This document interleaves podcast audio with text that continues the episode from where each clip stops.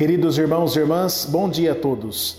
Mais uma vez a palavra de Deus em sua vida, em seu coração, na sua família. Estamos juntos através da boa nova do Senhor Jesus.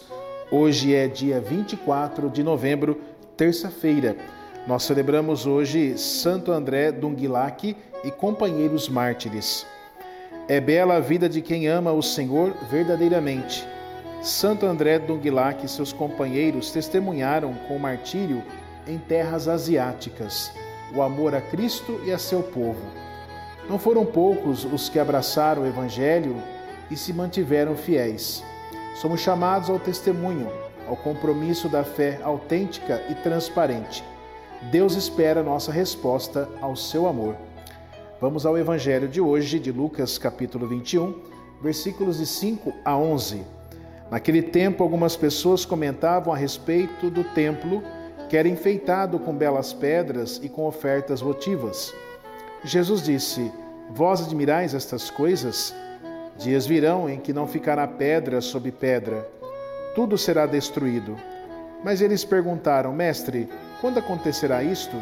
E qual vai ser o sinal que estas coisas estão para acontecer? Jesus respondeu: Cuidado para não ser desenganados porque muitos virão em meu nome dizendo: Sou eu. E ainda, o tempo está próximo. Não sigais essa gente.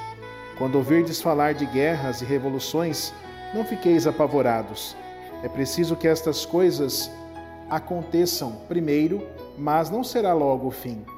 E Jesus continuou: Um povo se levantará contra outro povo, um país atacará o outro país. Haverá grandes terremotos fomes e pestes em muitos lugares.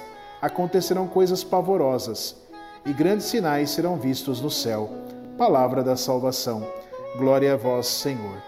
Queridos irmãos e irmãs, Jesus nos alerta para o fim deste tempo, mas ao mesmo tempo nós somos chamados a confiarmos nesse Senhor, nesse Senhor que traz a esperança, traz a vida a cada um de nós. Por isso que nós não devemos nos apegar às coisas deste mundo. As coisas deste mundo são passageiras. As coisas do céu são permanentes. Devemos buscar as coisas do alto, como nos fala São Paulo, as coisas de Deus. As coisas deste mundo serão destruídas. Parece que Jesus está falando para nós e está falando para nós no nosso tempo. Haverá guerras, destruições, pestes, situações difíceis. Realmente, o homem através da sua ganância, vai criando todas essas situações que nós vivemos e passamos e a destruição do próprio homem e da própria mulher. Nós somos chamados, queridos irmãos e irmãs, a não destruição, nós somos chamados à vida, mas uma vida plena com Cristo, que não vai se dar neste mundo, mas sim na pátria celeste.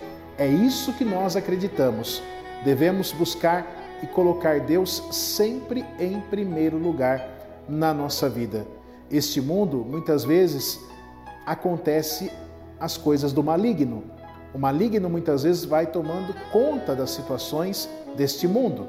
E nós temos que fugir dessas situações que o mundo nos apresenta e buscar o nosso caminho da santidade, o caminho do bem, o caminho da esperança, o caminho que leva à nossa salvação. Louvado seja nosso Senhor Jesus Cristo, para sempre seja louvado. Rezemos juntos, queridos irmãos e irmãs, o Santo Anjo. Santo Anjo do Senhor, meu zeloso guardador, se a ti me confiou a piedade divina, sempre me rege, me guarda, me governa, me ilumina. Amém. Pedindo a intercessão de nossa Mãe Maria, Ave Maria, cheia de graça, o Senhor é convosco. Bendita sois vós entre as mulheres, bendito é o fruto do vosso ventre, Jesus. Santa Maria, Mãe de Deus, rogai por nós, pecadores, agora e na hora de nossa morte. Amém. Pedindo a bênção de Deus, queridos irmãos e irmãs, você que nos acompanha pelas redes sociais, o Senhor esteja convosco, Ele está no meio de nós. O Senhor vos abençoe e vos guarde. Amém. O Senhor volva seu rosto para vós e vos dê a paz. Amém.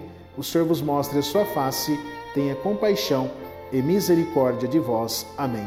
Desça sobre vós a benção do Deus Todo-Poderoso, o Pai, o Filho e o Espírito Santo. Amém.